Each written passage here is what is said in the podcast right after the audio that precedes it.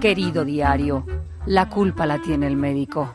Y la vida, que es muy ingrata en general, la culpa la va a tener el médico que se equivocó en la operación y yo creo que le hizo un desbarajuste, una chapuza, porque de lo contrario no tiene explicación lo que pasó. Al defensor del paciente de cabeza. En pleno mundial y tú como siempre hablando de chorradas. ¿A qué te refieres, Navarro? A De Gea, Rubén, le he dicho. De Gea ya sabemos que no veía bien cuando una tarde entró a un supermercado en Manchester y se le quedó pegado un donut en las manos. Son cosas que ocurren. Los donuts llevan una capa de fuchina mielosa por encima, a De Gea se le encalomó una rosquilla en las manos y de las manos pasó la cosa a la boca, pero fue sin querer. Tampoco había visto que se había dejado la cartera en el coche y cuando se iba tampoco vio que había una cajera del mismo Manchester esperando el pago. Ahí fue cuando el chiquillo fue al óptico. Le pusieron unas gafas muy gordas y se dieron cuenta de que veía menos que rompetechos. Y le operaron de la vista.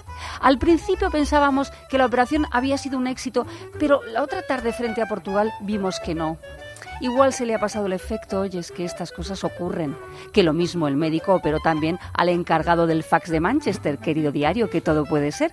El caso es que De Gea pegó una cantada que ni su novia. Que estaba yo pensando, ¿no será que el moño le tira demasiado de las sienes y le achina el ojo? ¿No será que el médico que le operó de los ojos le debía haber operado las manos? ¿No será que en vez de manos tiene dos fregonas? ¿No será que tiene que volverlo petegui de portero?